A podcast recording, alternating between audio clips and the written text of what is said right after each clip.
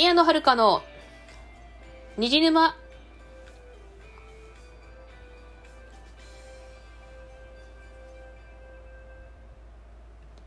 皆さんこんばんは、宮野遥です。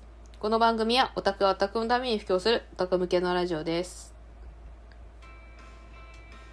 さて、あのまた今回もドクターストーンの話をしようと思います。まあ、またかよって思った方もいらっしゃると思いますが、ね、私はドクターストーンが好きなので何度でも同じ話をします。うん。いや、まあ同じ、前回と同じ話じゃないんだけど、まあドクス同じテーマではあるので、まあ、同じ話をします。あの、なんかね、私、好きなコンテンツは複数あるんですけど、なんか、熱量、結構熱量に、そのコンテンツに対する熱、熱量に波があるので、なんで、あの、その時に熱量があるコンテンツの話をすることなので、えーま、つまり今はドクスドクストドクターストーンが熱いということですね。ただですね、これね、いつもまとめて収録してるんで、だいたい公開が1ヶ月後ぐらいなんで、その収録から1ヶ月後ぐらいになるんで、もしかしたら公開されてる頃は、あの、一番熱いコンテンツはドクストじゃ、ドクスターストーンじゃないかもしれないけど、まあ別にいいや、ドクスト、ドクターストーン好きだし。というわけでですね、今回はですね、ファンブックの話をしたいと思います。えー、とこちらは、あのー正式、正式名称はドクターストーン公式ファンブック科学王国辞典ですね。こちらはですね、8月、8月4日に発売されたばかりのファンブックでございます。これね、まあ、紙で買われた方は、まあ、ご存知かと思いますが、これ、白押しなんですよ。このこの科学王国辞典ね、白、白押しなのタイトルが。豪華ですね。で、えっ、と、まあ、コミサイズはコミックサイズなんで、あの、単行本と、コミックと、ドクターソーのコミックと同じぐらいの、同じぐらいっていうか、同じ大きさのファンブックなんですが、ね、なんと1100円だ。倍以上だ。単行本の倍以上だ。コミックの倍以上するけど、なかなか、ノイだくさんの内容でございますよ。えっ、とですね。まあ、内容としてはですね、まあ、まずはキャラ紹介ですね。えー総勢50名以上いる。そんなにいたんかいって感じ感じですけどね。多分、オブキャラとかも合わせるともっといるんじゃねっていう感じだけど。うん、まあ、そ、そこまで追うとキリがないからね。どうとしても、こう、名前があるキャラが50、50名以上もいるっていうね。恐ろしいね、本当にね。そんなにいたんかいって感じだけどね。で、まあ、あと2つ、まあ、あとはですね、科学クラフトね。えーこのドクターストーンはですね、えー、ものづくりがメインですね。あの、まあ、ば、まあ、バトルもありますが、えっ、と、メインはものづくりですね。この漫画はものづくり漫画なんで、えっ、と、まあ、当然ながら、いろんなもの作ってきたわけですが、その、今まで作ってきたものの紹介とかもありますね。いろいろ、いろいろ作ってきましたけれどもね。そういう、それの紹介。あとはですね、まあ、インタビューですね。先生方へのインタビューですね。あの、ドクターストーンはですね、えっ、と、原作の先生と作画の先生が、まあ、一人、お一人ずついらっしゃって、まあ、2名体制で連載しておりましたね。えっ、と、原作担当が稲垣理一郎先生で、えー作画担当は坊一先生ですね。ちなみに坊一先生は韓国人です。まあ、というね、まあ、その二方へのインタビュー等々掲載された全213ページのファンブックですね。すごいよ。あのですね、情報量が多かったね。私これを、まあ、引き取った後にですね、なんか、引き取って、このファンブックを、まあ、予約したんですね。予約して引き取った後に、あのー引き取って家帰ってきた後にですね、まあちょっと十数ページ読んでおこうかなと思って読み始めたら最後ですよ。もうそこから6時間ぐらいね、6時間ぐらいかけて全体見通しちゃいましたからね。ちょっとそれぐらいいろいろ気になっちゃったんですね。で、あれですね。で、そのキャラ紹介なんですけど、あの、一人一人に年表ついてまして、その、そのキャラの生誕の誕、あの生まれたところからその大樹と譲り藩の結婚式までの出来事が年表形式で紹介されておりますちょっと若干ネタバレしちゃいましたけどねあの大樹と譲り藩はえっ、ー、と結婚式を挙げます。まあ、これ読み切りの時の話だけどね。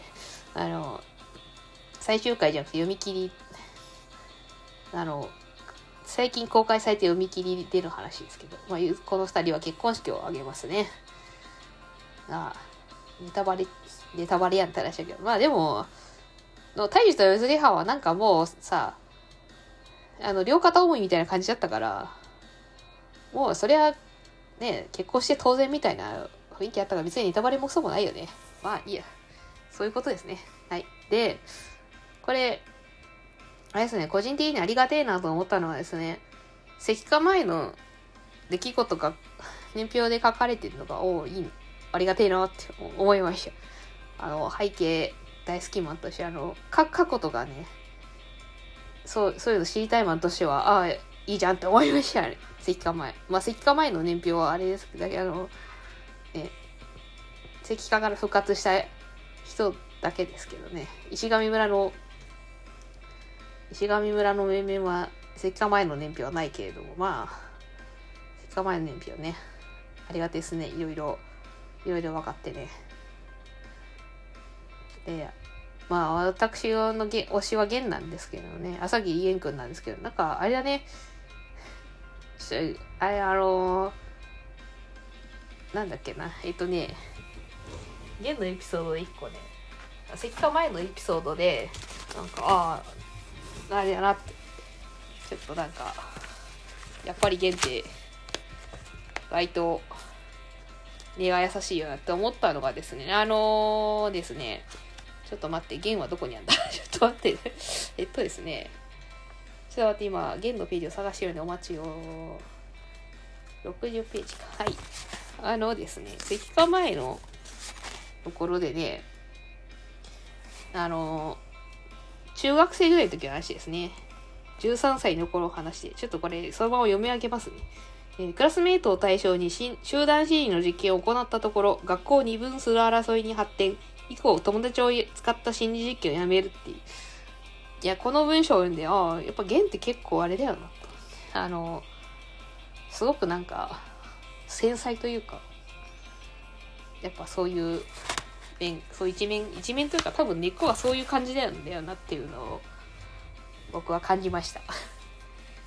なあそうなあそんなそれだけなんですけど、うん、それ、うん、そういうちょっとそういうのがちょっといいなって思いました。それだけですね。その原に関しては はい。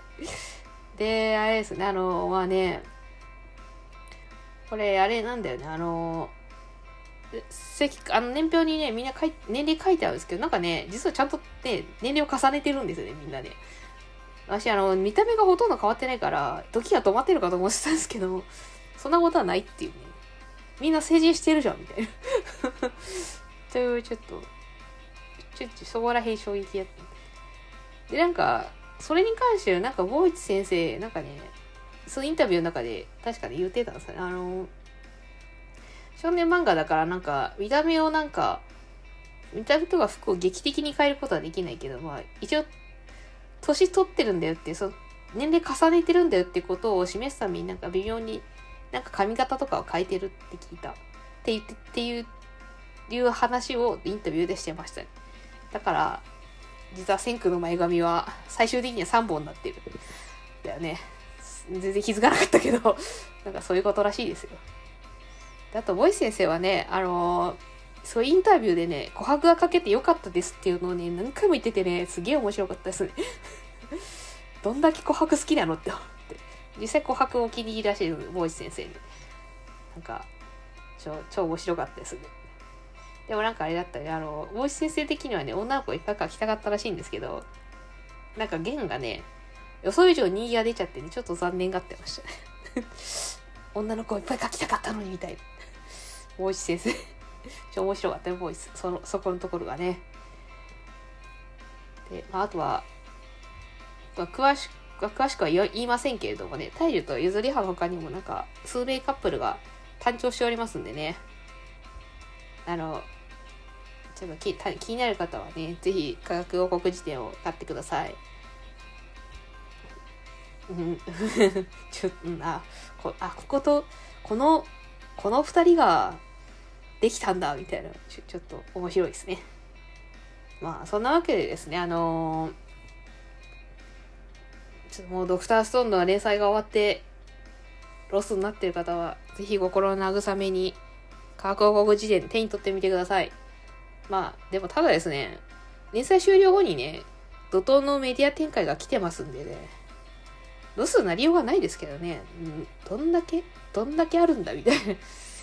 なんなんか、あれ、あれ？なんか、これ連載中にやってほしかったな、みたいなね、舞台化とかね。ちょ連載中にやってくんないかな、みたいなのとか、ね、ありましたけどね。まあ、しょうがないで、多分、準備期間とかね、何年もかけてるんでしょうからね。まあ、たまたま連載終わった後に重なっちゃったんでしょうね。まあ、それに関してはしょうがないね。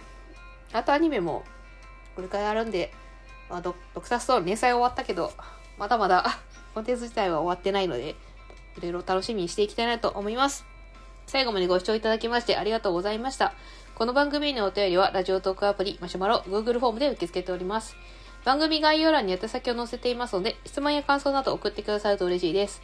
ここまでのお相手は宮野遥でした。それではまた次回お会いいたしましょう。またねー。